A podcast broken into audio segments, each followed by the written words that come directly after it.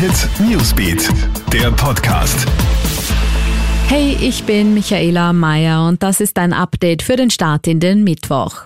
Wer sich in Österreich gegen Corona impfen lassen will, der muss länger warten als geplant. Aber wie viel länger? Ende Februar hätte ja die Phase 2 beginnen sollen, in der vor allem Menschen über 65 Jahre geimpft werden sollten. Laut Gesundheitsministerium werde sich das aber um ungefähr zwei Wochen verzögern. Grund dafür seien zum einen Lieferschwierigkeiten und zum anderen, dass weniger Menschen als vorgesehen mit dem AstraZeneca-Impfstoff geimpft werden dürfen.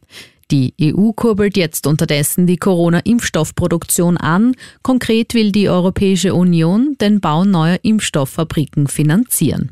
Internationaler Protest im Fall Alexei Nawalny. Der russische Kreml-Gegner ist ja gestern von einem Gericht in Moskau zu einer Haftstrafe von dreieinhalb Jahren verurteilt worden. Er soll gegen Bewährungsauflagen verstoßen haben, so die Begründung. In Moskau haben Tausende gegen das Urteil protestiert. Mehr als 1400 Menschen sind festgenommen worden.